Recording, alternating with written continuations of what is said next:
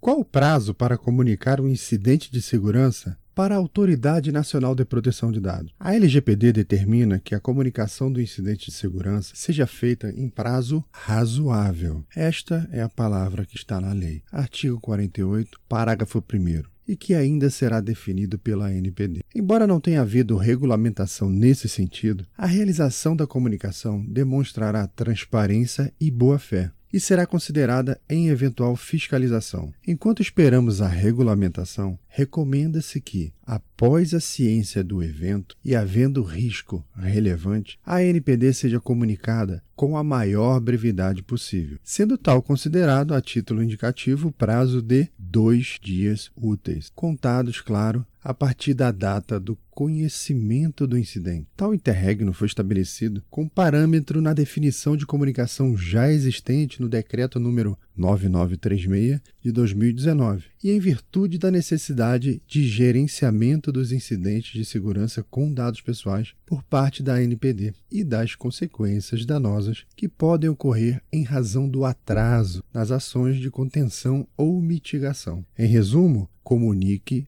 em até 48 horas após a descoberta do problema, tendo ou não apurado todas as causas e efeitos. Até amanhã, então, quando no nosso próximo áudio falaremos em como comunicar à autoridade nacional. Falaremos sobre o documento modelo e o site aonde você faz a submissão.